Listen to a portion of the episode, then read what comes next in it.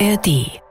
Du kannst ein Superstar sein, du kannst ein Popstar sein, du kannst alles sein, worauf du Bock hast, aber du kannst nicht einfach von heute auf morgen sagen, ich bin Hip-Hop.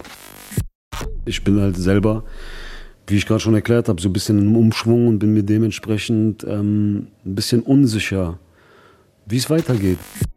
Wir haben etwas Schönes erschaffen in den letzten Jahren. Man hat uns viel mehr als Gang und Movement miteinander wahrgenommen. Das ist jetzt einfach nicht mehr so. Das hier heute ist jetzt auf jeden Fall vorerst das letzte Interview. Also ich, du, dir, dir wurde die Ehre erwiesen. Mein Name ist Simon und mein heutiger Gast ist ein Rüttenscheider Junge, war früher einer von den Kanaken im Freibad. Heute hängt er in Monaco bei der Formel 1 ab, denn er lebte Millionenhastel seit er 28 ist. Underrated Champion, 24-7-Macher, strebt nach Glück, aber life is pain. PA Sports ist bei uns. Wie geht's dir, mein Lieber? Was geht ab, Mann? Herzlich willkommen in Berlin. danke, danke. Habe ich dich hierhin, hierhin befördert, gelotst, Alter. Geil, Mann. Gleich geht's weiter. Kurzer Hinweis for free. Jeden Donnerstag gibt's eine neue Folge Deutschrap Ideal in der ARD Audiotheks App oder überall, wo es Podcasts gibt. Ebenfalls for free. Gönnt euch. Ihr habt's verdient. Wir haben den Weg gefunden in die wundervolle Stadt, genau. Ähm, vielleicht erklären wir auch am Ende nochmal, warum äh, wir uns äh, hier befinden. Aber es geht ja als allererstes mal darum, du hast ein neues Album draußen. Das letzte Mal, als wir uns gesehen haben, war es zu deinem Mixtape Kiss and Fly. Genau. Ähm, jetzt ist dein neues Album draußen, und zwar nicht irgendeins, sondern es ist dein zehntes Soloalbum. Ja, Mann. Life is Pain. Ähm, und einer der Songs klingt so. Drei Legenden kommen zurück, das wird für euch ein kalter Tag. Millionen auf Malta parken, abheben an Schalter A. Mach mit deinem 10%-Deal nicht auf der große Gatsby. Bring mir eure Stars und ich fress sie. Für immer Modus Rap, zwei Generationen sind vernetzt. Wir bestimmen das oberste Gesetz. Das ist der wunderbare Songmodus Rap mit äh, den Kollegen Azad und Savage. Ja. Zwei Generationen sind vernetzt. Ja. War das so ein Bucketlist-Moment, die beiden Jungs auf einen Song zu holen? Ja, mehr oder weniger. Ja, ich habe mit beiden schon vereinzelt Songs gemacht, aber in der Konstellation auf so einem Song schon so ein kleiner Jugendtraum, den ich mir erfüllt habe damit. Und ja, der Song hat auf jeden Fall auch gescheppert. Du hast nicht nur auf dem Song, sondern auch auf dem Album, wie man es von dir kennt, wie man es gewohnt ist, ein bisschen Abrechnung auch mit der Szene wieder gemacht. Ähm, hin und wieder, genau. Ähm, ich hatte auch das Gefühl, es hat sich ein bisschen angestaut, dass ich mir so geguckt, so okay, im Intro-Song, im zweiten Song, im dritten Song und im vierten Song, glaube ich, geht es so thematisch auf jeden Fall erstmal darum, so, was wollt ihr alle hier? Ihr habt keine Legacy. Ähm, und äh, kein gutes Timing, keine Bars, sagst du ja auf Modus Rap jetzt auch. Was haben die dann, die Leute, die es ja trotzdem schaffen, in irgendeiner Form stattzufinden und ähm, irgendwie mitzuschwimmen, mitzuspielen, so. Aber genau die ganzen Sachen, die du jetzt angesprochen hast, also kein Lexi, kein Timing, keine Bars, aus deiner Sicht sind es nicht. Was ist es dann, glaubst du? Keine Ahnung, wenn ich das wüsste, würde ich das ja nicht rappen, was ich da rapper. Jetzt ganz stumpf gesagt. Aber nein, Digga, es gibt auch in der heutigen Generation sehr viele äh, Talente und sehr viele gute Leute, die das Game auch bereichern. Ähm, wenn ich äh, solche Zeilen rappe, meine ich damit eher halt eine bestimmte Sparte oder eine bestimmte Community an Artists, die einfach äh, davon lebt, dass Hip-Hop oder dieses gesamte Ding an sich sehr Mainstream geworden ist und wir dementsprechend auch viele Konsumenten haben, die jetzt, ähm, weiß nicht, gar nicht darauf achten, jetzt jemand krass rappen kann, was Besonderes sagt oder sonst was. Da werden halt äh, Mechanismen bedient, die heutzutage notwendig sind, um Künstler groß zu bekommen. Das ist auch völlig in Ordnung. So, ich bin da gar keiner, der irgendwie abgefuckt darauf schaut. Das Game hat sich dahin entwickelt. Trotzdem probiere ich meinen äh, Hip-Hop-Werten mehr oder weniger treu zu bleiben und dementsprechend hagelt es auf dem einen oder anderen Album hier und da mal auch ein paar Ansagen. ähm, das ist der MC in mir, der da immer mal wieder zum Vorschein kommt und ähm, ja, ich bin auch froh, dass ich das immer noch machen kann. So, ne? Mhm, äh, definitiv.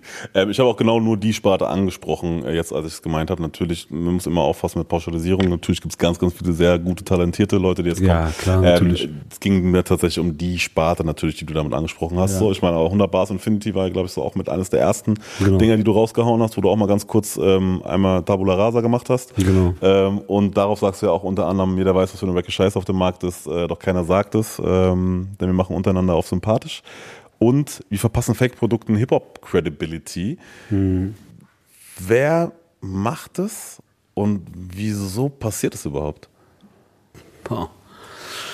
Ähm, es gibt mittlerweile halt viele Industry Plans. Ich habe dieses Wort in den letzten Monaten auf jeden Fall oft gehört. Dementsprechend habe ich es mir direkt angeeignet, weil das ist ein cooles PA-Wort.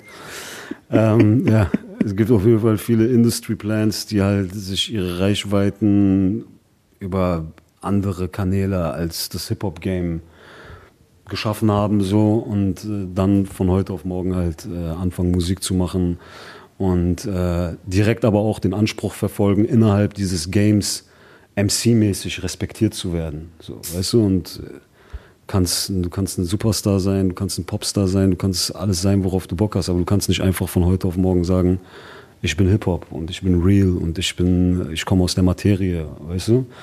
Und äh, trotzdem wird natürlich dann vieles äh, durchgewunken, industriemäßig, und dann finden diese Artists auf einmal auf demselben Spielfeld wie jemand selbst statt. Und äh, ich bin der Meinung, dass man da halt so ein bisschen differenzieren muss. So, weil ähm, Künstler wie wir, die aus einer bisschen vorigen Generation kommen, die anders ihre Dues payen mussten, um überhaupt irgendwas zu erreichen. So, das ist das, was wir für uns so ein bisschen beibehalten haben. Diese, diese Legacy, dieses Credibility-Ding innerhalb dieser Szene und ähm, da werde ich halt auch ein bisschen stinkig, wenn das jeder für sich einfach so vereinnahmen will. Man redet ja nicht über den Erfolg und äh, den Grind, auf dem die Leute sich befinden, das ist ja alles schön und gut, aber diese Sache, das ist unser Ding. So, dafür musst du was tun, um das für dich beanspruchen zu können. So, ja. Was wäre dann äh, die ähm, legitimere Variante vom Verhalten?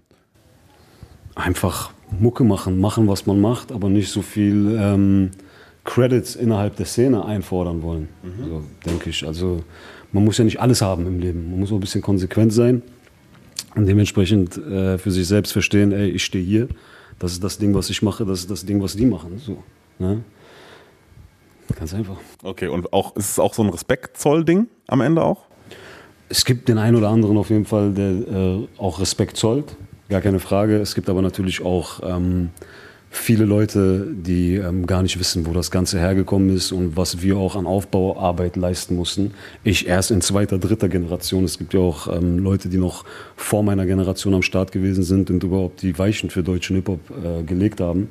Und dementsprechend, klar, bin ich der Meinung, dass man diesen Leuten auch in äh, Respekt zollen muss. Das machen viele in der aktuellen Generation nicht. Ähm, ist aber in Amerika, glaube ich, nicht anders. Da passiert das auch ganz viel.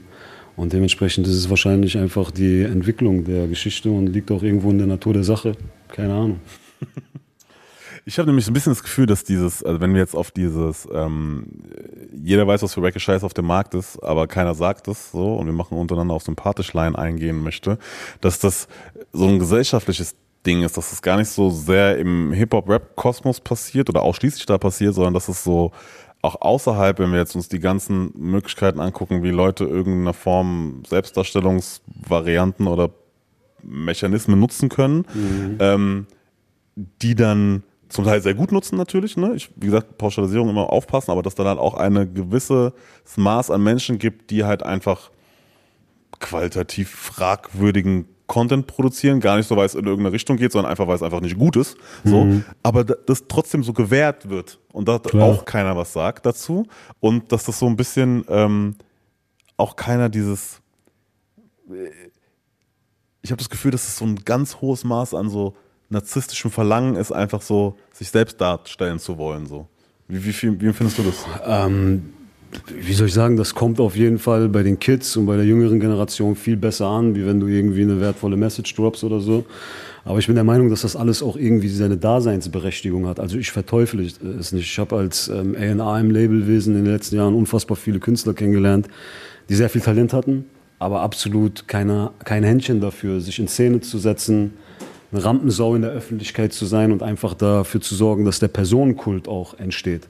Dann hast du auf der anderen Seite halt Künstler, die können nicht viel, qualitativ äh, lässt das auf jeden Fall zu wünschen übrig, aber die wissen, wie sie mit der Öffentlichkeit spielen. So, ne? Und das ist auch etwas, was auf jeden Fall viel Arbeit abverlangt. So, wenn du den ganzen Tag mit Social Media beschäftigt bist und irgendwie guckst, wie du geil rüberkommst, so auf gut Deutsch. Und der ultimative Coup ist halt, wenn du beides hast. Wenn du einen guten Künstler hast, der qualitativ ähm, ganz vorne dabei ist, aber auf der anderen Seite auch weiß, wie er sich in Szene zu setzen hat. So, das ist so die, der Cocktail, der am besten funktioniert. Und davon brauchen wir einfach viel mehr. Es gibt viel zu viele Leute, die was können, aber einfach nicht wissen, wie sie es in der Öffentlichkeit umsetzen müssen. Dann gibt es Leute, die wissen, wie sie sich in der Öffentlichkeit verkaufen, aber ähm, halt scheiß Musik machen. Nur das Problem bei der ganzen Geschichte ist, dass die Leute, die wissen, wie sie sich in der Öffentlichkeit verkaufen und scheiß Musik machen, aber scheiß Musik machen, trotzdem weiterkommen wie diejenigen, die gut sind, aber nicht wissen, wie sie diesen Film nach außen projizieren, den du gerade beschrieben hast. So. Und ähm, da würde ich mich natürlich als jemand, der leidenschaftlich Musik macht,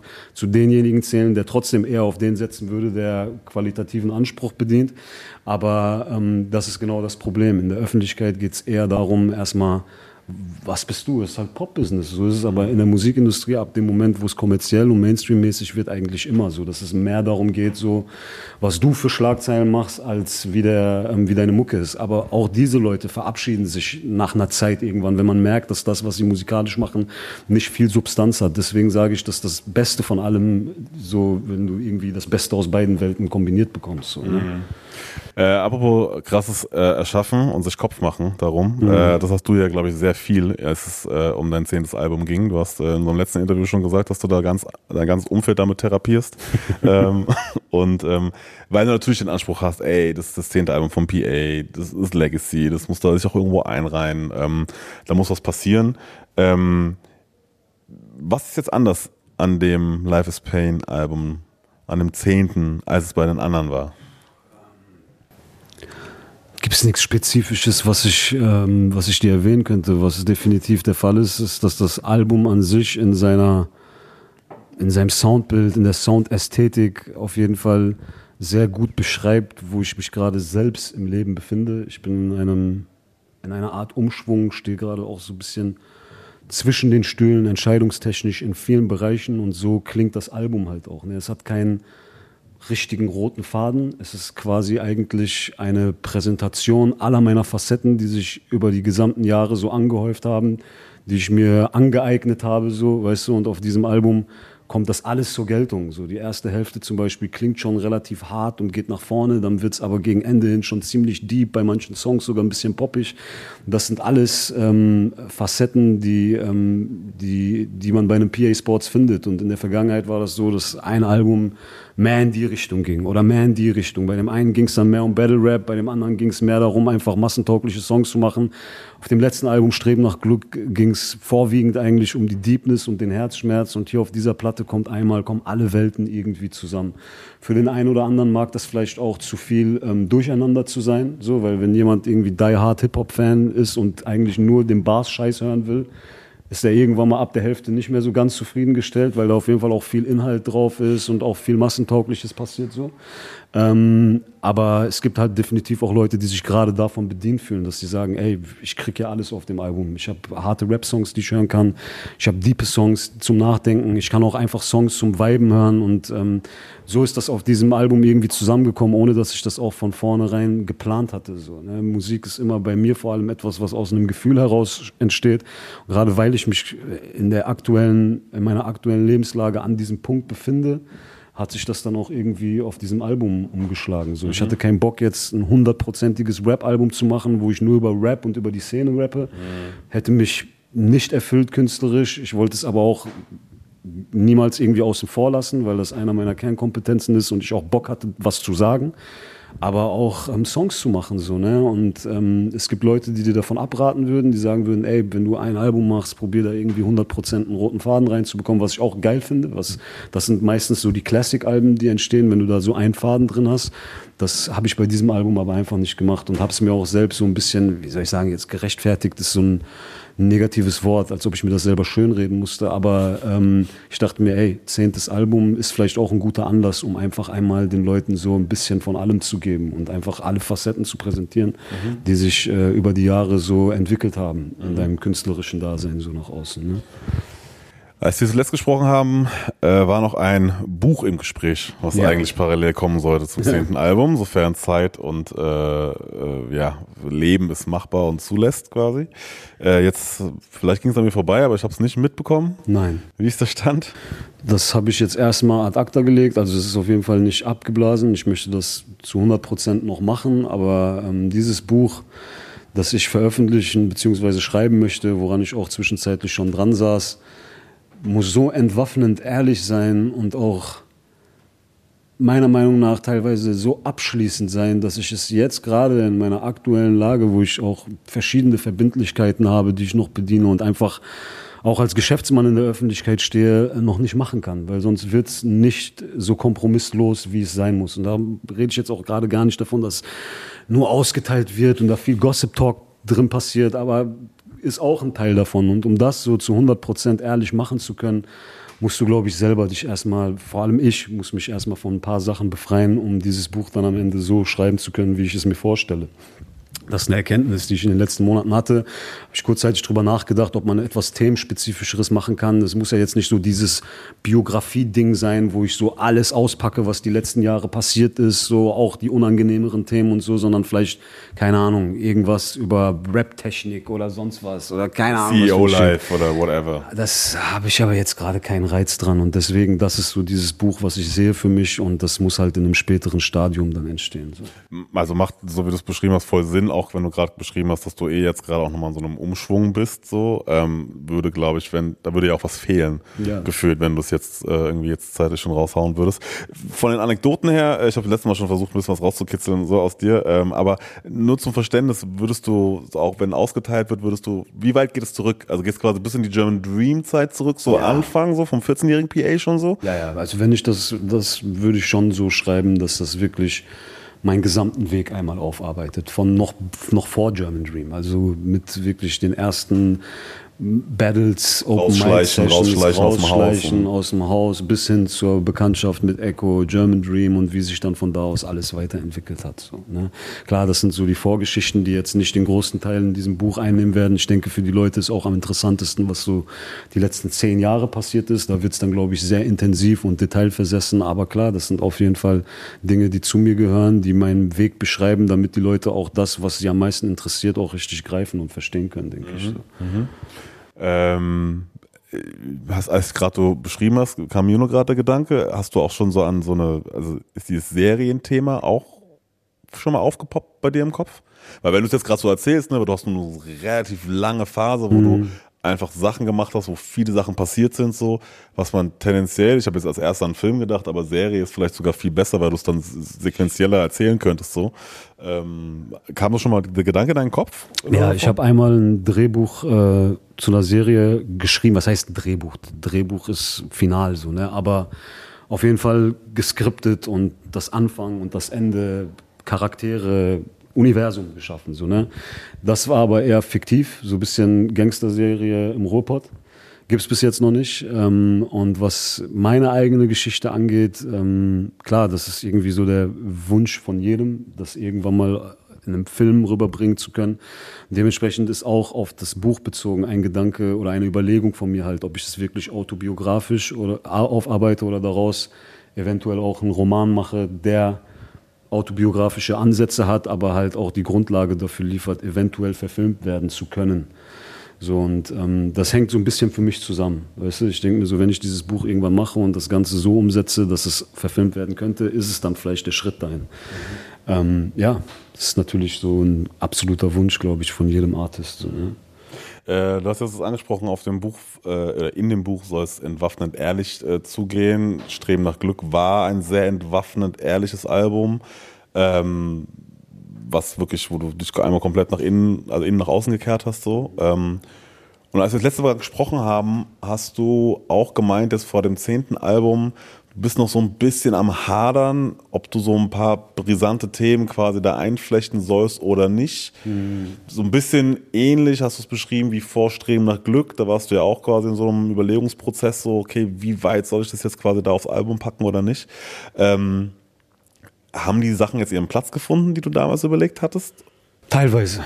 Teilweise gibt es da wirklich sehr entwaffnend ehrliche Songs auf dem Album. Ich weiß noch nicht, ob du es gehört hast, aber ähm, Sachen wie äh, Lehrerplatz, Reflexion, Outro, ähm, wann und wo, äh, auch Doktor, was ich jetzt mit den Jungs ausgekoppelt habe, da bin ich ja schon sehr ehrlich mit so eigenen Dämonen. Aber es gibt definitiv auch Themen, ähm, die so ein bisschen zurückgehalten wurden und das ist auch, glaube ich, so der einzige Kritikpunkt meiner Die Hard Fans, dass sie spüren, da ist was so, da ist was, was er noch viel krasser hätte auf diesem Album bringen können, aber irgendwie noch nicht mit sich selbst vereinbaren kann, da wirklich komplett loszulassen und einfach zu feuern. Jetzt nicht in Form von auf Leute feuern, sondern einfach nur Klartext, Real Talk zu sprechen.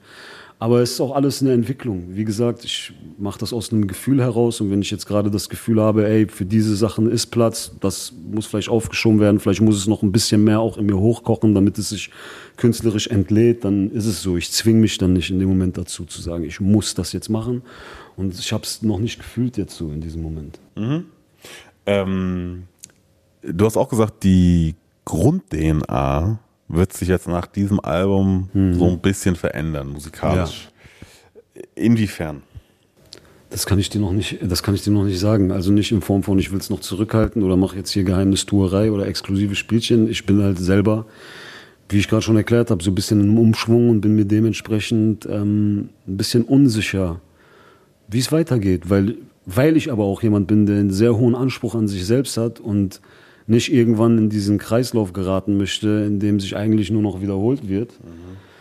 Meine Musik lebt vom Leben. Natürlich war das Leben vor einigen Jahren, Jahren noch viel intensiver, wo man noch nicht so viel hatte und noch nicht so angekommen war und der Hunger vielleicht auch noch ein bisschen krasser gewesen ist.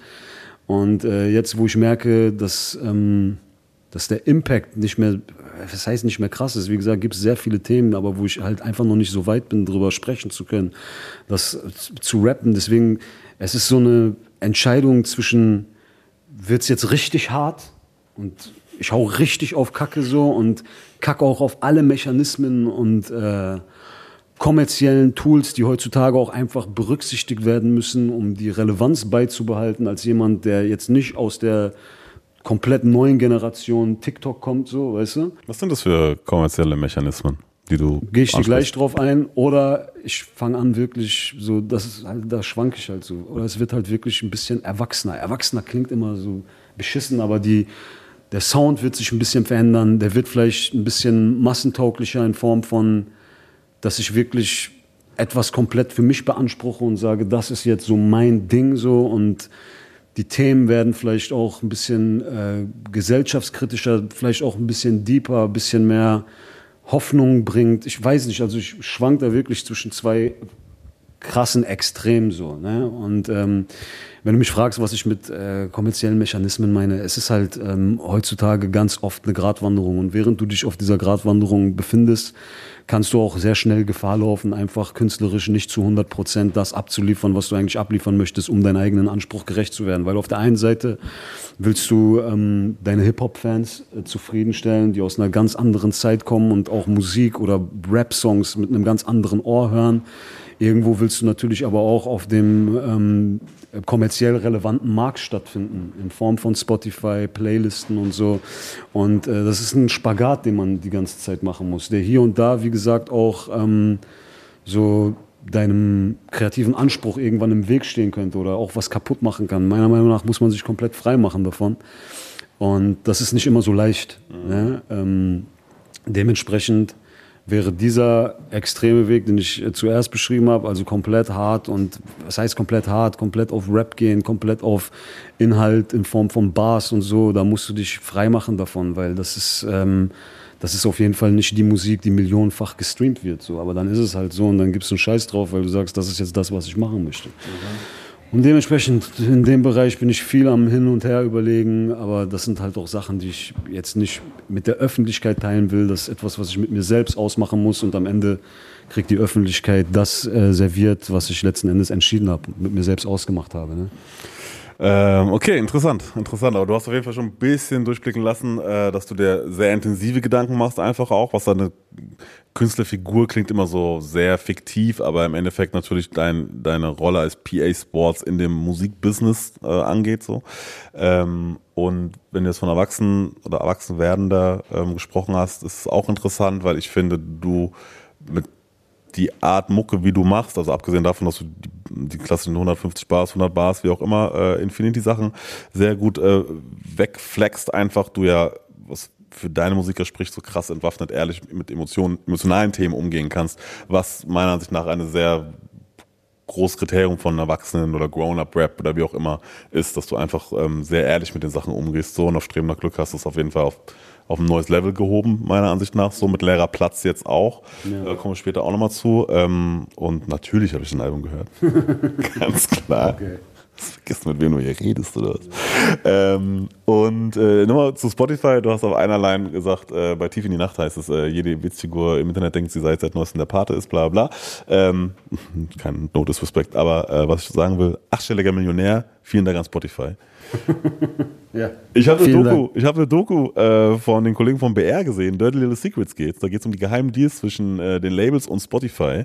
Dreiteilige Doku, äh, sehr empfehlenswert. Und da ist es tatsächlich so, dass äh, mehrere Künstler sagen, dass ähm, sie ganz und gar nicht von Spotify leben können. Ja. Ähm, und da geht es wirklich ein bisschen darum, wie sind die äh, Ausschüttungsverhältnisse von dem Umsatz von Spotify, was kriegt Spotify, was kriegen die Labels, was kriegen die Künstler, was kriegen die Autoren und so weiter und so fort. Ähm, wie hast du es geschafft, achtstelliger Millionär zu werden? Was machen die anderen falsch? Ja, ich bin, auch wenn die Leute mir das kein bisschen abkaufen, weil es in meiner Musik immer anders klingt, ich bin schon vom grundsätzlichem her ein bisschen zu bescheiden, als das jetzt hier so aufzuschlüsseln. Aber ähm, das sind zwei verschiedene Paar Schuhe, muss man erstmal verstehen. Ne? Ähm, diese Künstler, die man in dieser Reportage gesehen hat, ich habe auch ehrlich gesagt nur den ersten Teil gesehen. Wenn es jetzt komplett fertig ist, muss ich mir mal das Ding weiter reinziehen. Auf jeden Fall, diese Künstler ähm, sind kommen aus einer anderen Sparte. Das sind die, diese Künstler, also das sind die Künstler, die nicht millionenfach gestreamt werden und noch sehr krass vorne dabei gewesen sind, als noch um physische CD-Verkäufe ging und so, ne? und dementsprechend vielleicht ähm, einen Nachteil bei Spotify sehen für sich selbst. Ähm, bei mir ist das halt so, ich mache seit vielen Jahren Musik, wie gesagt, zehn Soloalben, ein Mixtape, äh, drei oder vier Kollabo-Alben. Dementsprechend habe ich selber einen riesigen Katalog und habe mittlerweile halt auch ein Label mit einigen Künstlern, die auf diesem Markt äh, funktionieren. Und äh, Fluch und Segen irgendwo. Früher war es ein Fluch für mich, dass ich mir alles selber verwirklichen musste, alles selbst aufbauen musste, alles selbst an den Start bringen musste in einer Zeit, wo keiner an mich oder an uns geglaubt hat. Da hätte ich mir gewünscht, dass einfach ein großes Label kommt, mir einen fetten Deal hinlegt und ich einfach nur Künstler sein kann. Aber es ist auch gleichzeitig durch den Umschwung innerhalb der Musikindustrie zu einem Segen geworden, weil es kaum Artists oder Labels, äh, ja, Artists gibt, die ähm, ihren Katalog zu 100 Prozent bei sich selbst halten und über ihren eigenen Katalog hinaus auch noch den Katalog von fünf, sechs, sieben weiteren Künstlern so. Und das in der Masse ergibt natürlich ähm, einen unfassbaren Wert, gerade in der heutigen Zeit, in der viele Großinvestoren, die gar nichts mit Musik an sich zu tun haben, merken, dass äh, ein guter Musikkatalog eine höhere Rendite als eine gute Immobilie oder gute Aktien abwerfen. Dementsprechend liest du heute jeden Tag eine neue Pressemitteilung von irgendwelchen Ami-Künstlern, die jetzt ihren Katalog zu Rekord, zu Rekordsummen verkaufen. Ähm, das passiert nicht mit irgendwelchen Major-Labels. Das sind einfach wirkliche Großinvestoren, die jetzt einfach auf die auf diesem Markt fixiert sind. Ich habe vor ein paar Tagen gelesen, dass Nelly, der einfach, glaube ich, gefühlt seit 20 Jahren keinen Song mehr rausgebracht hat, seinen Katalog jetzt einfach nochmal für 50 Millionen verkauft hat. So, ähm, weil das trotzdem stark ist. Ne? Er hat unfassbare Hits, Anfang 2000er, Ende 90er und so. Und ähm, da siehst du mal, ich glaube, der hat die letzten 10, 15 Jahre nicht so viel Geld verdient und jetzt nochmal kurz irgendwie, bevor der keine Ahnung, wie alt der Motherfucker ist, hat er einfach nochmal irgendwie so 50 Millionen mit seinem Katalog geholt, weil jetzt diese Investoren am Start sind. Und dementsprechend, das sind zwei verschiedene Paar Schuhe. Ich als jemand, der ein Label macht, der viele Künstler unter Vertrag hat, der seit Tag eins seine Alben selber rausbringt und so. Ich profitiere natürlich ähm, extrem davon. Plus unsere Künstler sind ja auch ähm, teilweise auf diesem Markt sehr erfolgreich. Und dementsprechend ist es für mich mega krass, weil früher hast du eine CD rausgebracht, hast davon ein paar tausend Stück verkauft. Du hast an jedem Kunden, der deine CD gekauft hat, ein einziges Mal Geld verdient. Jetzt verdienst du jedes Mal Geld, wenn jemand äh, deine Mucke anspielt. Auch wenn es in Centbereichen, wenn es sich in Centbereichen bewegt, optimiert sich und multipliziert sich das alles nach oben zu einem, also ergibt auf jeden Fall am Ende was so, ne? Klar, aber dass es da dreckige Deals im Hintergrund gibt und dass wir eigentlich noch viel mehr verdienen könnten und ich dann dementsprechend noch viel reicher wäre und so, das steht auch noch mal auf einem anderen Blatt. Ähm, das, was die dort in dieser Dokumentation erzählen, ist auf jeden Fall kein Schwachsinn. Das ist, das ist Fakt. Mhm. Ja, okay, interesting. Aber dann macht es auf jeden Fall was, dass du halt diese. Es wurde nämlich auch erwähnt, natürlich, weil äh, das natürlich auch mal drauf ankommt, wenn wie die Deals mit den Künstlern, mit den Labels sind. Ja. Natürlich. So, das kommt natürlich auch nochmal dazu. Klar. Ähm, und wenn du jetzt jemand bist, der seinen Katalog hält so und die Rechte daran, dann ist es natürlich auf jeden Fall ein äh, Ganz anderes Game. Schritt. Ganz anderes Game. Und du hast den kompletten Mittelmann quasi eliminiert. Ähm, und ist Was heißt Mittelmann? Künstler, die in einem Bandübernahmevertrag bei einem Label sind, verdienen vielleicht 20 Prozent. 80 Prozent geht zum Label. An meinen eigenen Sachen halte ich 100 Prozent. Und dann noch zusätzlich die ähm, Tantiemen, die ich an den Künstlern halte, die bei mir unter Vertrag sind. Und es ergibt schon was. So, ne? Aber es ist etwas, was ich überhaupt nicht geplant habe. Ne? Es ist einfach passiert. Es ist einfach passiert. Irgendwann vor zwei, drei Jahren habe ich mich angefangen mit dem Thema auseinanderzusetzen und es mir, ist mir irgendwann aufgefallen. Alter, das, was du dir hier aufgebaut hast, ist verdammt viel wert. Das haben nicht viele. Dann hast- thematisierst du auch die, Zahl, äh, äh, die Zahlen in den Ja. ein oder anderen Songs. Ähm, und dass äh, du den Katalog auch nicht so schnell hergeben willst, auf jeden Fall. Schauen wir mal, was passiert. das hatten wir letztes Mal auch schon. Ähm, apropos äh, Promophasen.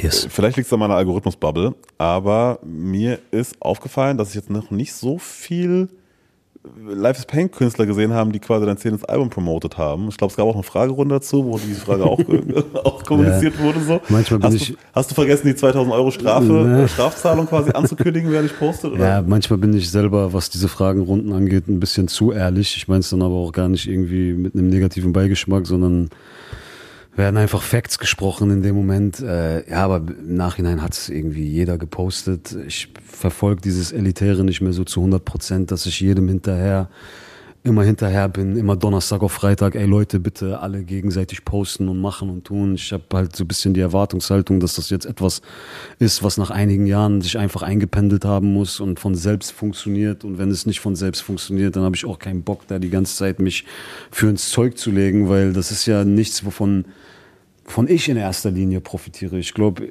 jemand wie ich, der so viele Jahre Musik macht, der kriegt seinen Stuff auch so platziert und auch viele andere auf dem Label kriegen ihr, ihr Shit so platziert ne? und auch ihre Reichweiten ausgeschöpft und alles. Aber wir haben etwas Schönes erschaffen in den letzten Jahren und ähm, Life is Pain ist 2021 auf jeden Fall noch viel elitärer gewesen. Man hat uns viel mehr als Gang und Movement miteinander wahrgenommen. Ähm, das ist jetzt, braucht man nicht zu lügen, man kann ganz ehrlich sein, das ist jetzt einfach nicht mehr so. Ne? Und ähm, dementsprechend wirkt sich das auch äh, in der Öffentlichkeit aus und die Leute spüren das. Und ich probiere es natürlich immer irgendwie am Leben zu erhalten und wieder zusammenzukriegen. Hab irgendwann mal aber auch eingesehen, dass man nicht über alles Kontrolle haben kann und dass wenn die Entwicklung sich einfach dahin ergeben hat, dass das, ähm, dass das so hingenommen werden muss. Und kann ja sein, dass sich morgen wieder in eine andere Richtung entwickelt. Und dann ist es auch real, aber irgendwas künstlich zu erzeugen, ist, ist nicht mein Ding so. Ne? Und es ist jetzt nicht, dass irgendwas Großes passiert ist, sondern es, hat, es war einfach so eine Entwicklung. Einfach, ist einfach so. nur Weil der vielleicht eine- auch nur eine Phase. Der eine ne? ist verpeilt, ist mit sich selbst äh, beschäftigt, checkt erst am Samstag, oh, Pierre hat ja gestern ein Album released, ah, der hat ja gestern eine Single released, scheiße, ich muss, sollte auch noch mal posten. Dann sagt der andere, hey, ist jetzt eh zwei Tage zu spät, scheiß drauf, ich poste gar nicht mehr. Es ist einfach so ganz normales, jeder ist so ein bisschen mit sich selbst beschäftigt.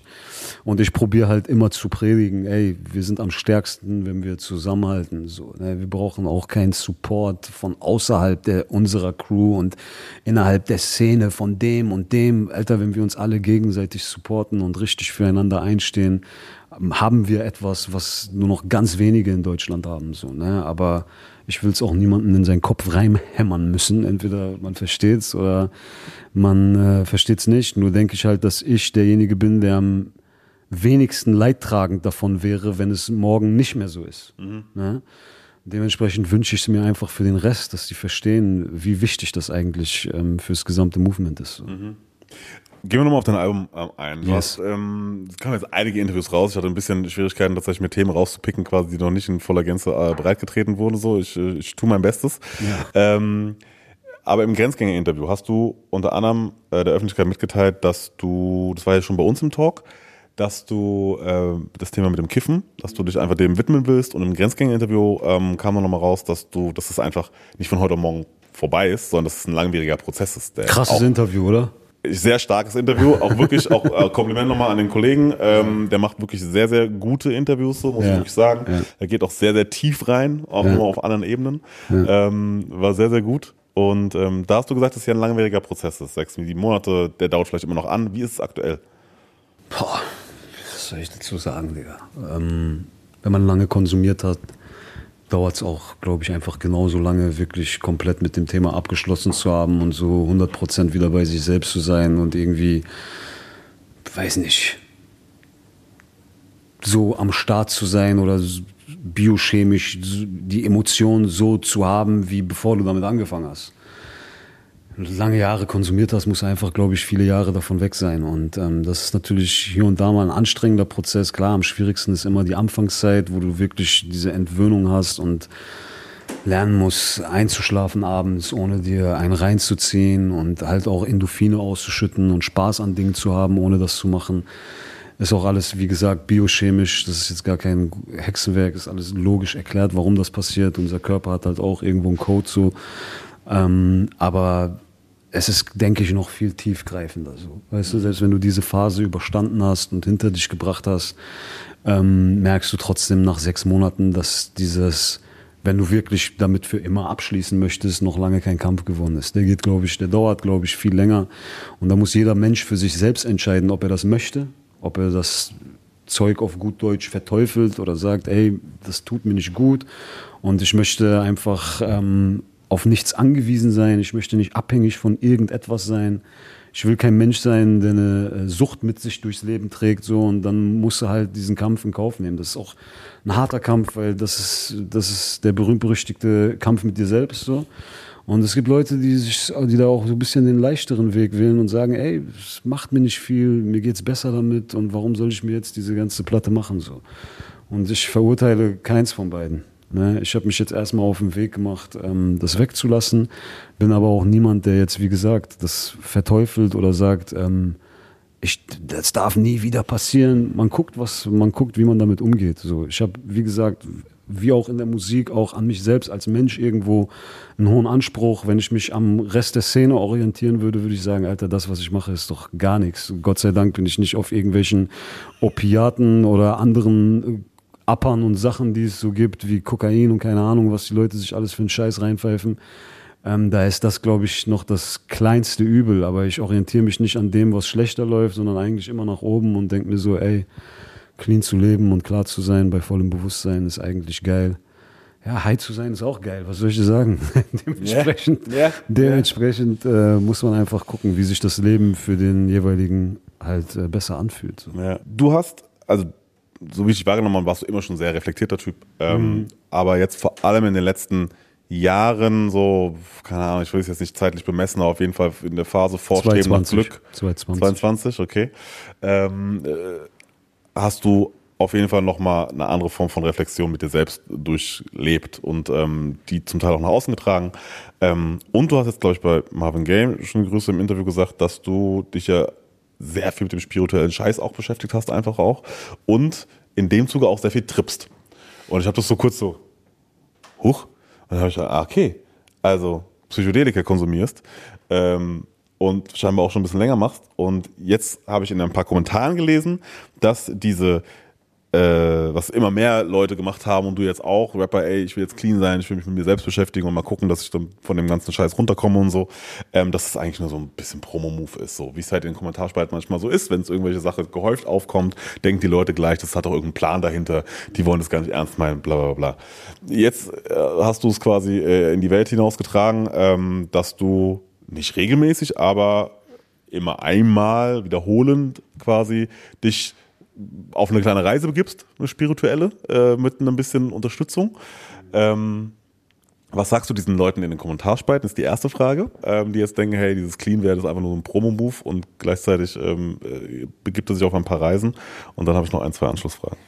Also ähm, ich habe keine Ahnung, was daran Promo sein soll. Also wenn ich Promo machen will, dann, also wenn ich so gezielte, künstlich erzeugte Promo machen möchte, dann gibt es, glaube ich, ein paar andere Tools, an denen man sich bedienen kann, die heutzutage für die Öffentlichkeit auch viel interessanter zu verfolgen sind.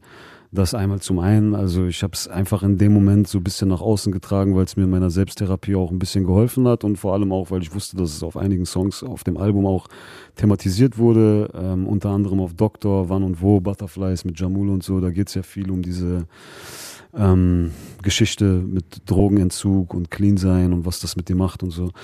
Ähm, das zum einen und äh, die ähm, bewusstseinserweiternde Komponente, die durch die ähm, Trips und Psychedelika dazukommen, das ist nochmal ein ganz anderes Spektrum, ein ganz anderes Thema, ähm, wo ich aber auch sehr viel negative Erfahrungen mitgesammelt habe, wenn ich in Hip-Hop-Formaten darüber gesprochen habe, weil dann natürlich du auf sehr viel Unverständnis stößt, weil die Leute sich noch nie mit diesem Thema auseinandergesetzt haben. Und das ist auch ein sehr großes und auch sehr komplexes und auch sehr schwieriges Thema weil ich selbst als Verfechter davon so zu 100 Prozent sage, dass es nicht für jeden Menschen ist, vor allem nicht, ähm, also vor allem ab einem gewissen Alter erst so.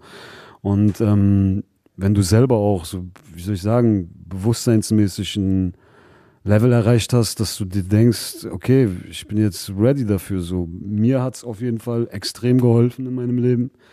Und ich denke, aus medizinischer Sicht ähm, hat das sehr krassen Impact und ich finde es sehr schade, dass das ähm, so verteufelt ist. Aber ich weiß auf jeden Fall, dass auch viele Leute daran arbeiten, das langsam salonfähig zu machen, dass es auf medizinischer Ebene ähm, bahnbrechend sein kann und man Unfassbares damit erreichen kann, vor allem bei Traumata, psychischen Belastungen und ähm, all so einer Geschichten, wo vor allem hier in Deutschland eigentlich sehr viel Ratlosigkeit herrscht und die Leute einfach weggesperrt werden, auf Psychopharmaka und Antidepressiva gesetzt werden und sich dann einfach eigentlich sich selbst überlassen sind. So, ne?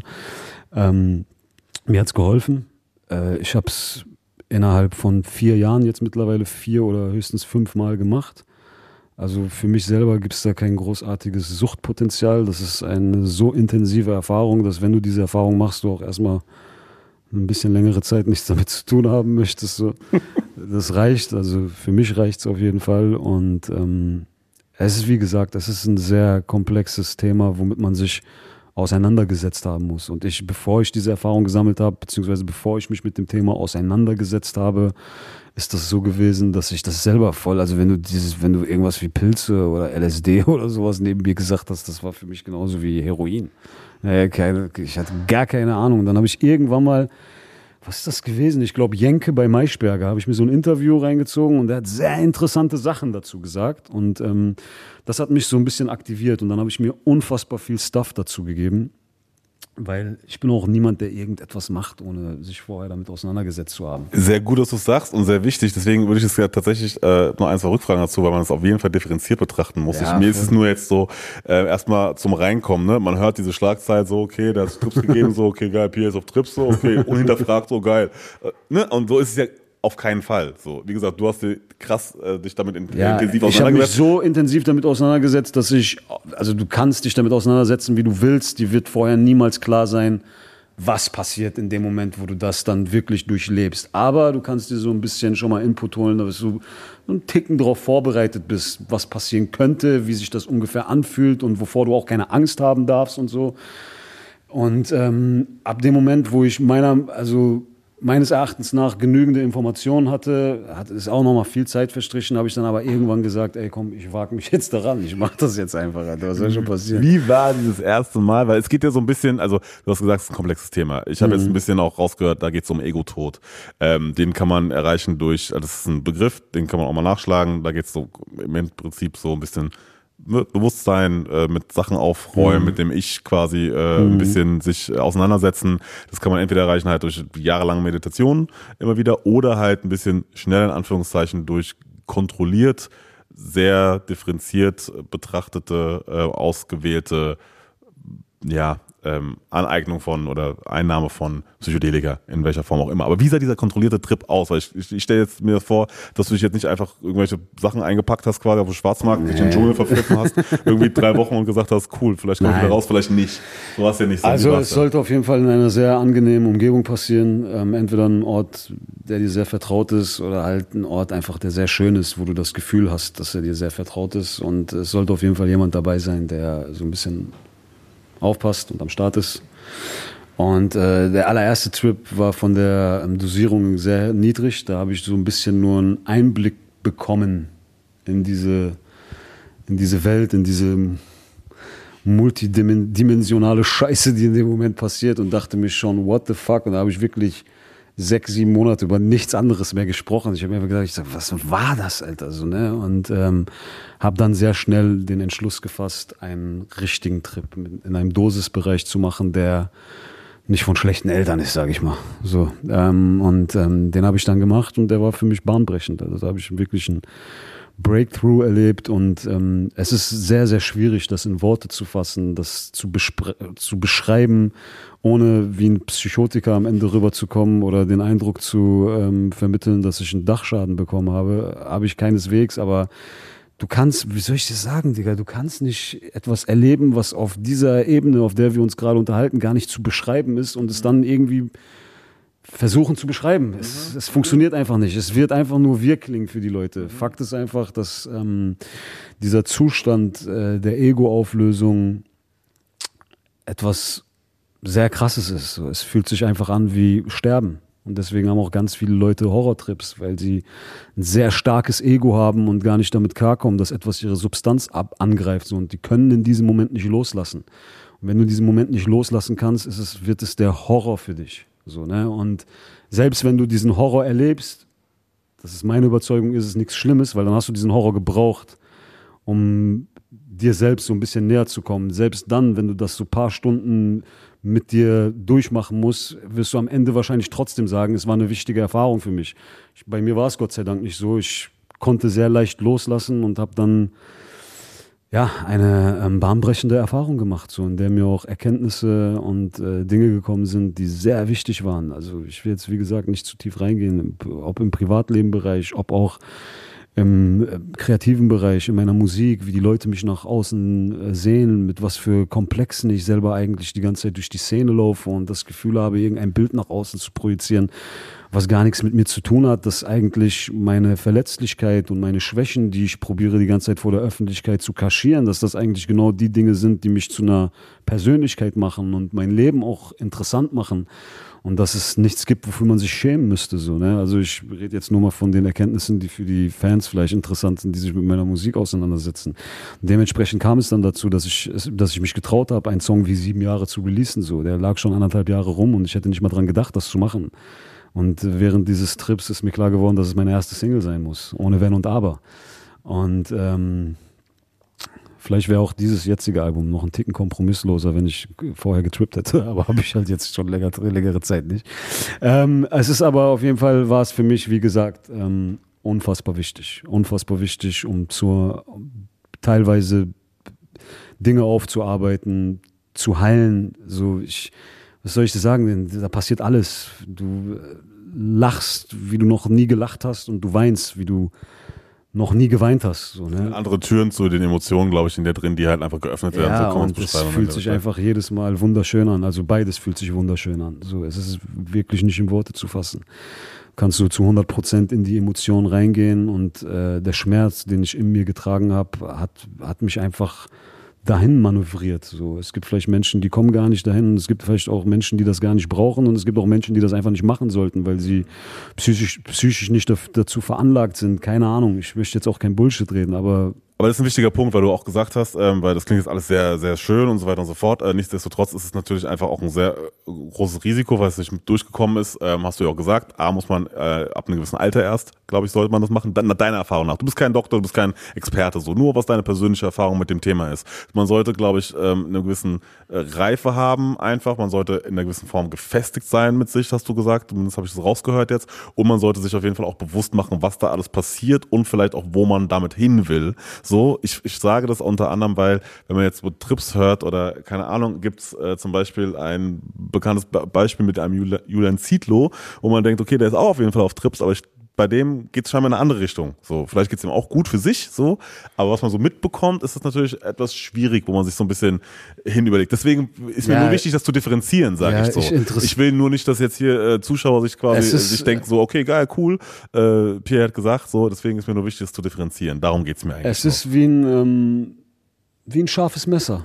So, du kannst mit einem scharfen Messer sehr viel Gutes machen und du kannst auch sehr viel Unheil damit anrichten musst halt wissen, ähm, wie du das einsetzt. Ne? Und äh, Julian Zietlow ziehe ich mir auf jeden Fall auch rein, vor allem seitdem er auf diesem, auf diesem Film ist, weil es für mich natürlich sehr interessant ist, ähm, weil ich mich für meine Verhältnisse auf jeden Fall so ein bisschen damit auskenne, was da passiert. Aber es ist jetzt auch gar nicht so, dass ich das, was er da macht, so krass ins Negative rücken würde. Also es gibt Dinge definitiv, die sehr fragwürdig sind, weil ähm, in diesem Zustand habe ich für mich auf jeden Fall ähm, gemerkt, dass ich mit all dem hier gar nichts mehr anfangen kann. Und er ist halt sehr viel ähm, Provokation nach außen am Tragen, wo ich mich dann frage, okay, dieses diese Selbstliebe und diese Ego-Auflösung, vor allem wenn du diese Sphäre mal betreten hast, dann kannst du mit diesem Scheiß gar, nicht mehr, gar nichts mehr anfangen. Und dann interessiert es dich auch nicht, irgendwelche Leute abzufacken. So, dann bist du auf, bist du auf einem ganz anderen Film so, ne? Aber ähm, das ist für mich aber auch ein kleiner Beweis dafür, dass er definitiv nicht die ganze Zeit trippt. So. Ähm, wie gesagt, viele Dinge schwierig, verstehe ich nicht ganz, ist für mich nicht so ganz kompatibel mit den Erfahrungen, die ich gesammelt habe und den Impact, den diese Sachen haben. Ähm, auf der anderen Seite macht er aber auch viele Dinge, die von der Öffentlichkeit missverstanden werden, wo ich aber ganz genau weiß, was er macht, wie er es meint und dass es eigentlich the real shit ist. Mhm. Dementsprechend 50-50. Ja, ja, okay. Ist, ist interessant bei solchen Geschichten, weil man in der Regel ja das irgendwie, keine Ahnung, 15 Sekunden Aufmerksamkeitsspanne, so maximal 30 vielleicht, wenn die Story ein bisschen länger geht, sich das anguckt, sich irgendwie lacht, paar Headlines sieht, so die wenigsten setzen sich ja wirklich intensiver mit dem Ganzen auseinander. Es und kommt auch immer darauf an, wo du selber standest in deinem Leben, bevor du diese Erfahrung gemacht hast. Und ich glaube halt, dass er vor diesem Psychedelic Impact sehr low frequenziert gewesen ist und einfach in einem Leben gesteckt hat, was anscheinend ihm nur Schmerzen bereitet hat, ihn absolut nicht zufriedengestellt hat und er hat wohl auch so ein Breakthrough erlebt, ist dementsprechend ausgebrochen und ähm, ist, in seine, ist in seine Selbstliebe gefallen, die auf jeden Fall auch sehr, sehr wichtig ist äh, für Menschen. Aber ähm, für mich selber ist es gefühlt auch ein bisschen too much. Also es ist nicht ganz so greifbar für mich. Ich probiere es manchmal so zu analysieren und zu verstehen, aber keine Ahnung, Digga. Er hat auch, weiß nicht, bestimmt, wenn das stimmt, was er so von sich gibt, zehnmal so viele Trips wie ich gemacht, wenn nicht 50 mal so viele. Und das weiß ich halt auch nicht, ob es gesund ist, in einer kurzen Zeit so viel Psychedelics ähm, zu konsumieren. Das ist so ein Impact. Also für mich, wie gesagt, ich hab's ein, wenn ich es einmal mache, dann reicht es mir wirklich für sechs Monate bis ein Jahr, wenn nicht sogar noch länger, weil es halt sehr intensiv ist. Und wenn du dir diesen intensiven Scheiß, Alter, keine Ahnung, so 20 Tage am Stück gibst, Gott weiß, was dann mit dir passiert. Das ist auf jeden Fall nicht meine Empfehlung. Jemand, äh, ein Steve Jobs hat es auch gemacht, aber hat es in seinem gesamten Leben sechs oder sieben Mal gemacht. So ähm, sechs, sieben Mal innerhalb einem Monat ist halt ein bisschen, äh, Gott weiß, was mit dir passiert. Das sind andere Levels auf jeden Fall, ja, definitiv. Ähm, du hast beschrieben, dass das äh, ein Eintauchen in ganz neue emotionale Welten ist, so will ich es mal beschreiben. Ähm, du hast in einem anderen Interview gesagt, dass Abstumpfung ein großer und der schwerste Dreh- und Angelpunkt eigentlich in deinem Leben auch ist. Ähm,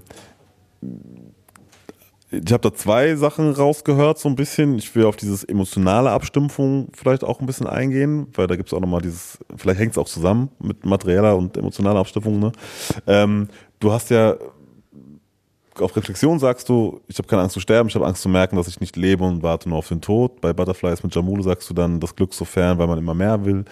Wie schwer fällt es dir, Glück oder das Leben so zu genießen, zu erfahren, in dem relativ schnelllebigen, was du ja auch machst oder, oder lebst. Ähm, und da jetzt so diese Momente zu genießen, weil das klang so in den, auch im Grenzgänger-Interview und anderen Interviews, dass du natürlich schon ein Thema damit hast, einfach diese ganzen Privilegien, die dir jetzt einfach durch deinen ganzen Hassel jetzt über die Jahre zu, also dich umgeben, dass die die trotzdem genießen kannst, so.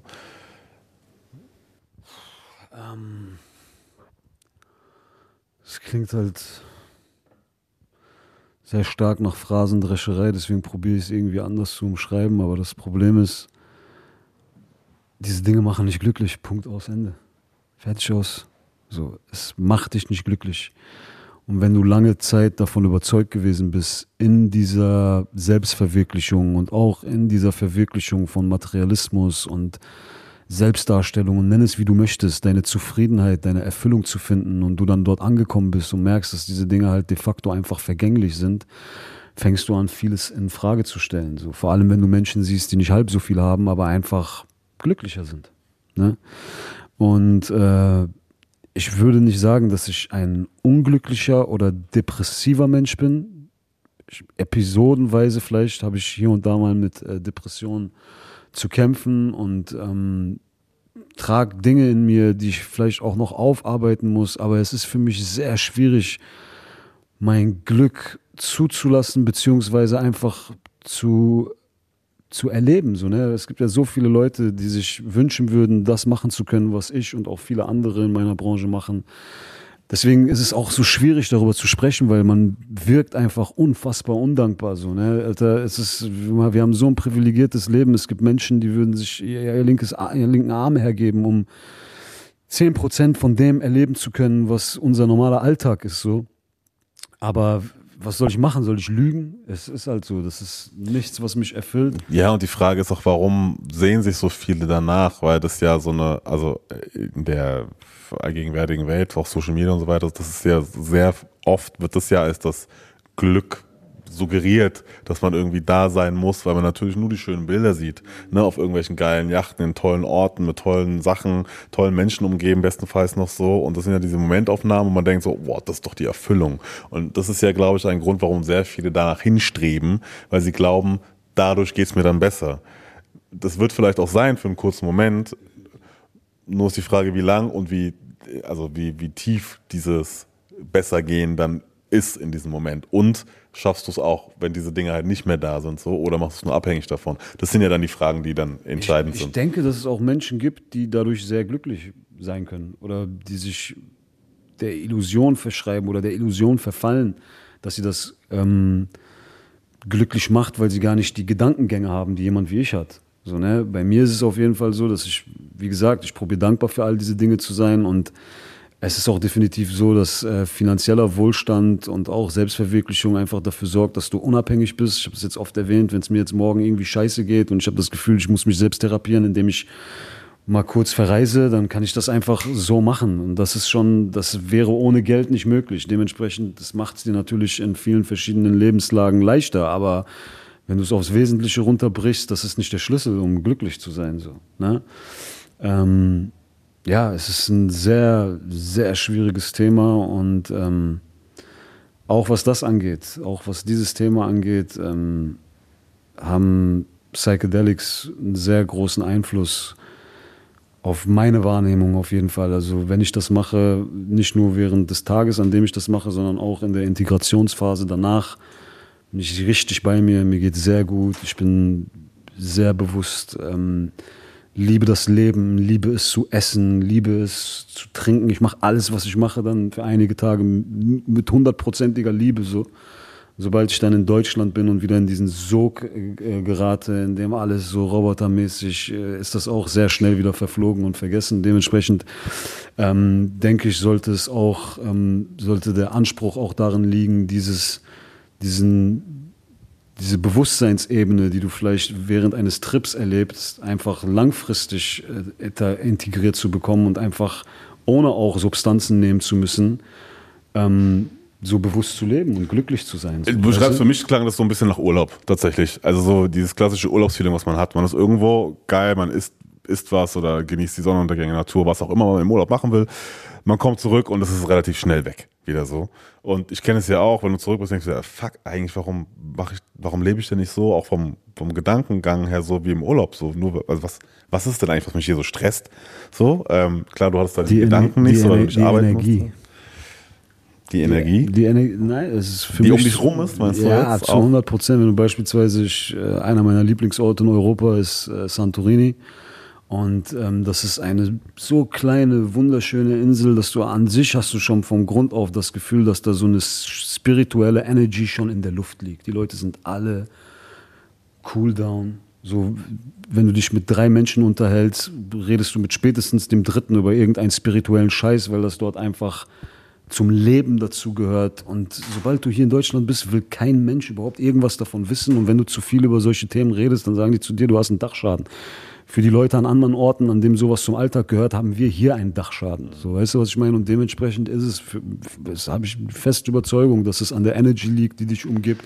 Und wenn du an einem Ort bist, an dem du viel Natur vor deinen Augen hast, das weite Meer vor deinen Augen hast, einfach mit unserem Urding irgendwie mehr connected bist, dann spürst du das auch direkt zu 100 Prozent und es wirkt sich auch direkt auf dieses Bewusstseinslevel aus, auf dem du schwingst. So. Und sobald du hier wieder bist, ist direkt wieder Mangelbewusstsein. So funktionieren, Konsum, Selbstdarstellung, Ego, alles Ego, Ego, welche Uhr trage ich heute? Zum Beispiel, wenn ich da rumlaufe, nach zwei, drei Tagen, ich lege die Scheiße ab und hab, ich schäme mich, das zu tragen.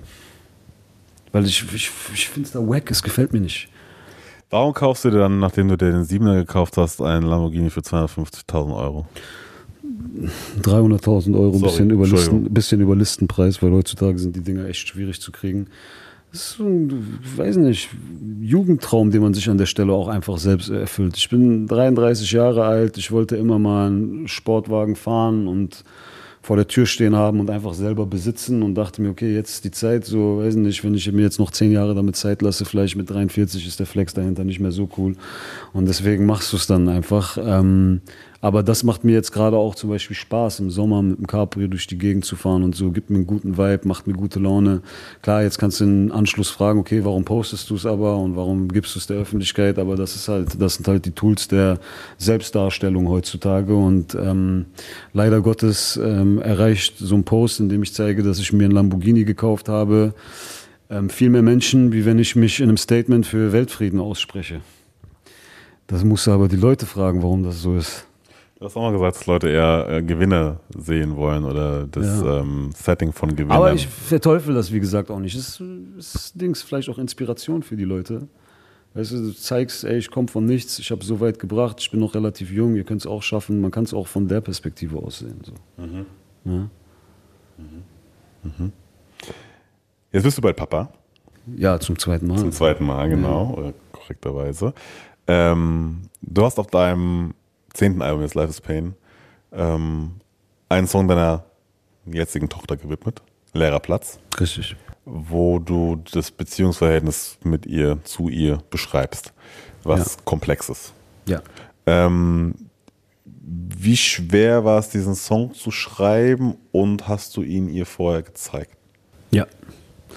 Also ähm, schwierig zu schreiben, nicht wichtig. Diese, also die Situation, in der ich zu dem Zeitpunkt war, hat sich für mich auf jeden Fall schwierig angefühlt. Sowas in dem Moment dann aber zu schreiben, ist für mich das Leichteste und dann meistens auch immer das Beste, was am Ende bei rauskommt, weil da, da fließt es von selbst. So, ein Song wie Sieben Jahre habe ich, wie gesagt, auch in 20 Minuten, eine halbe Stunde geschrieben oder so.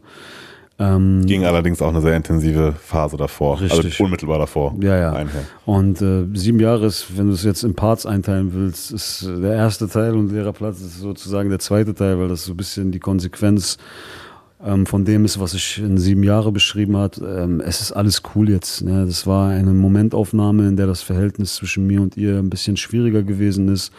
Natürlich auch teilweise fremdverschuldet und das hat mir sehr wehgetan und das habe ich in dem Song verarbeitet. Ähm, Wäre auch eine sehr gute Single, glaube ich, gewesen, weil das so der emotionalste Song auf meinem Album ist und die Leute eigentlich von mir auch erwarten, dass ich genau so eine Nummer auskopple. Aber habe ich in dem Moment nicht mehr übers Herz gebracht, weil dann, wo es aktuell wurde mit dem Release und so, war halt das, was ich in dem Song beschreibe, nicht mehr aktuell. Und meine Tochter ist auch mittlerweile äh, in einem Alter, dass sie mit mir und meinem Status in der Öffentlichkeit, in der Schule konfrontiert wird. Und wenn ich so einen Song droppe, könnte es dann fälschlicherweise den Eindruck vermitteln, als ob unser Verhältnis nicht gut sei oder sie mir gegenüber einen Fehler gemacht hat, was sie um Gottes Willen niemals könnte, weil sie einfach noch ein Kind ist, so, weißt du, was ich meine? Deswegen dachte ich mir, ey, komm, ich lasse das einfach auf dem Album. Das ist für die Hardcore-Fans heutzutage diese ganze breite Masse, die sich auf Spotify alles hoch und runter reinzieht, äh, ist jetzt, das sind jetzt nicht die Leute, die sich irgendwie so detailversessen ein Album reinziehen. Das ist dann wirklich für die Hardcore-Fans und denen vertraue ich diesen Song auch an, sage ich mal. So bescheuert das jetzt klingt, aber Dann als, gibst du den quasi so in die Hände also so. als Single ist das halt, hat, hätte es meiner Meinung nach zu große Wellen schlagen können. Und ähm, dieser Belastung oder dieser Konfrontation von außen wollte ich, äh, wollte ich sie nicht aussetzen. So. Und daran sieht man halt auch, dass gewisse Prinzipien für mich auch über den Best Case in meiner Promophase gehen. So, weißt du, wenn ich jetzt nur dran gedacht hätte, irgendwie das so den krassesten Impact zu erschaffen in der Öffentlichkeit, dann, keine Ahnung, 150 Bars Legacy, danach direkt leerer Platz, danach vielleicht der Song mit äh, Farid, CEOs als Single und dann würden wir jetzt auch rückblickend wahrscheinlich über eine ganz andere ähm, Promophase sprechen, aber ähm, war in dem Moment nicht möglich. Bei einigen Songs wollte ich es auch einfach nicht so und deswegen habe ich den Leuten innerhalb der Promophase einfach einen gesunden Vorgeschmack auf mein Album gegeben. Jetzt ist das Album da und die Leute können sich ein gesamtes Bild machen. Mhm. Ähm, auf Reflexion sagst du, doch wie oft war ich abgelenkt, während die kleine Papa ruft. So, jetzt wirst du wieder Papa. Ähm, du hast schon mal Erfahrungen gemacht, die natürlich sehr speziell waren, so. Das ist jetzt in der jetzigen Beziehung natürlich nochmal ganz anders, so. Das ist auf jeden Fall ein anderes Level, das ist klar. Trotz allem, was würdest du jetzt als werdender Vater rückblickend quasi vielleicht anpassen, ändern? wenn man das so sagen kann, natürlich, weil natürlich die Beziehung zu der Mutter natürlich eine ganz andere ist, ne? Ist klar. Ja, also dadurch, dass die Beziehung zu der Mutter eine ganz andere ist, wird es, glaube ich, ähm, automatisch darauf hinten auslaufen, dass es eine ganz andere Dynamik ergeben wird und ich einfach viel präsenter sein kann von vornherein. Ansonsten gibt es nichts, was ich dir jetzt benennen könnte, was ich anders machen will. Es ist einfach ein Fakt, dass ich das erste Mal Vater geworden bin, als ich 22 Jahre alt war. Dementsprechend war ich teilweise noch selbst ein Kind und mittlerweile bin ich 33. Mein Charakter heutzutage ist viel gefestigter. Ich denke, dass ich auch einen Ticken verantwortungsbewusster bin und auch dementsprechend noch einen Ticken dankbarer damit umgehen kann, wie beim ersten Mal so. Ne? Und das wird dann wahrscheinlich automatisch dazu führen, dass ich auf jeden Fall ein bisschen, sage ich mal, besser performen kann als, ähm, als beim ersten Mal. Und ähm, das wünsche ich mir natürlich auch. Ich frage auch unter anderem, weil du natürlich jetzt ne, bist äh, CEO von Life is Pain, so bist ähm, erfolgreich, erfolgreicher Geschäftsmann. Du hast auch mal gesagt, dass äh, der ähm, Palm als CEO und der PA Sports manchmal so ein bisschen im Clinch liegen quasi. Ähm, auch schon die Überlegung, wie weit bist du da involviert in diesem ganzen Business-Prozess auch, dass du dich vielleicht auch ein bisschen versuchst, mehr rauszuziehen. Ähm, jetzt gibt es ein neues Signing ähm, bei, bei Life is Pain und die Frage ist, äh, ne, neues Leben kommt jetzt äh, in dein Leben. Bist du quasi, arbeitest du schon ein bisschen am Übergang, dass du natürlich auch mehr Luft hast noch zu diesen ganzen Sachen, die jetzt äh, um in deinem Leben passieren einfach? Oder bist du eigentlich tiefer drin denn je?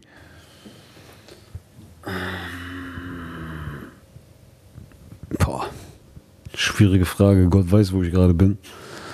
Es ist, ähm, ja, wie gesagt, viele Dinge, die einfach noch nicht zu 100% definiert sind, vor allem bei mir im Kopf.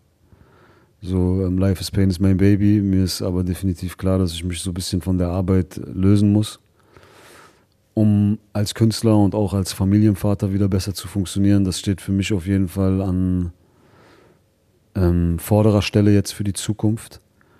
Aber auch, weil das Label teilweise, ähm, ich will jetzt nicht sagen, ein Selbstläufer geworden ist, aber vor einigen Jahren hat es noch viel mehr von mir gelebt und meiner Präsenz nach außen, dass ich die Leute ankündige, dass ich die fetten Ansagen mache und dies und das.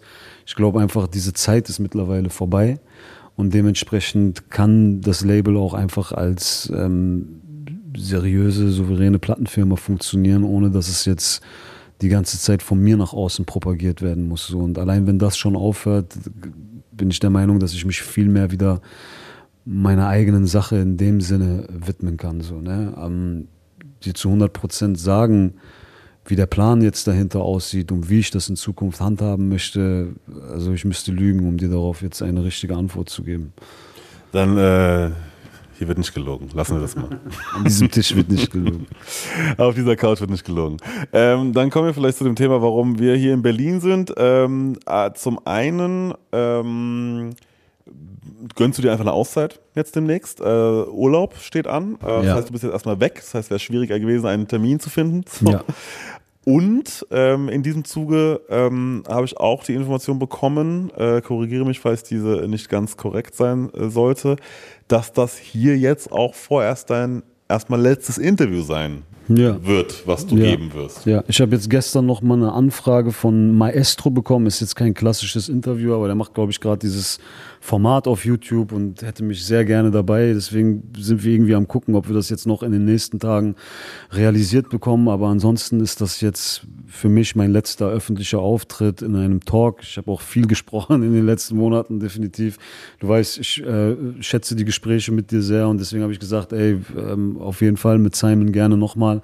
Aber dann bin ich erstmal raus auf unbestimmte Zeit und jetzt auch gar nicht so promomäßig. Ich mache jetzt ein Jahr kein Interview, damit es in einem Jahr wieder voll krass ist, wenn ich ein Interview mache. Instagram löschen Kein- auch kurz. äh, keine Ahnung, ähm, wie lange sich das jetzt ziehen wird, aber ähm, ich mache das auch nicht ohne Grund so. Ich habe in den in den letzten Monaten während der Interview, Interviewphase halt auch gemerkt, dass ich innerhalb der Talks so teilweise hin und her gerissen gewesen bin, auch so zwischen meinen eigenen, also früher, wenn ich in Interviews gegangen bin, hatte ich so meine finale Agenda im Kopf, was ich nach außen tragen will, was ich sagen will, was unbedingt, was, was welches Statement ich setzen will. Und all diesen Dingen bin ich mir gerade nicht so zu 100% bewusst und deswegen macht es auch keinen Sinn, sich in Interviews zu setzen und da nichts Halbes und nichts Ganzes abzuliefern. Ich muss mit mir selbst in Reihen kommen, ich muss Dinge ähm, für mich selbst aufarbeiten und dann denke ich, ergibt es auch wieder Sinn. Und ob das jetzt in einem Jahr der Fall sein wird, in zwei, in drei Jahren, ob ich irgendwann demnächst ein Album rausbringen werde wieder und dazu gar keine Interviews gebe oder dann Lust habe, auch wieder mit Leuten zu sprechen, das weiß ich nicht. Aber das hier heute ist jetzt auf jeden Fall vorerst das letzte Interview. Also ich, du, dir, dir wurde die Ehre erwiesen. Vielen Dank an dieser Stelle.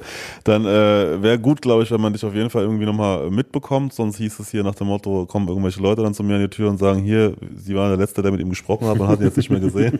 Was ist da los? Nee, ähm, nee aber ich äh, wünsche auf jeden Fall, also abgesehen davon, ich meine, du bist jetzt Papa, ja, es wäre sehr, sehr gut, wenn du jetzt erstmal dich ein bisschen mehr rausziehst so und quasi die den Fokus dahin verlagerst, wo es am wichtigsten ist. Ja. Ähm, und wie gesagt, du hast einfach sehr, sehr viel zu tun und da ähm, ist dann, etwas muss immer leiden. Das sind Yes. in dem Falle die Interviews, ähm, würde ich behaupten.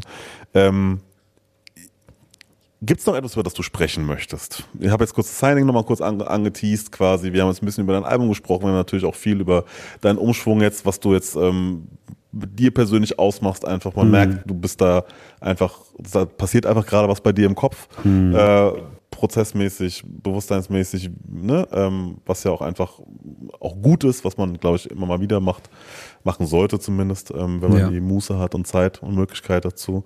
Ähm, aber gibt es sonst noch Themen, die dir wichtig sind, ähm, die angesprochen Tja. werden müssen jetzt hier in deinem letzten, vorerst letzten nein, Interview? Bro. Also ich, äh, ich, äh, ich müsste lügen. Ist wie gesagt mein letztes Gespräch, deswegen bin ich jetzt auch ohne eigenen Anspruch gekommen. So, du führst das Gespräch und du musst sagen, ob du noch irgendwas von mir hören möchtest oder irgendeine Frage hast, die beantwortet werden soll. Ähm, Life is Pain ist weiter am Start. Äh, es wird auf jeden Fall einiges an Releases passieren. Ähm, Ende des Jahres kann ich auch noch mal ein bisschen mehr Licht ins Dunkle bringen bezüglich äh, verschiedener Entwicklungen, die innerhalb der letzten anderthalb Jahre stattfanden, die mir selber nicht so ganz gefallen haben, warum vieles ähm, so lief, wie es gelaufen ist. Ähm, da sollen die Leute einfach die Ohren und Augen offen halten. Da wird auch ein bisschen mehr ähm, Licht ins Dunkle kommen. Und ähm, ja, wir sind vorerst, ähm, wie gesagt, weiter am Start.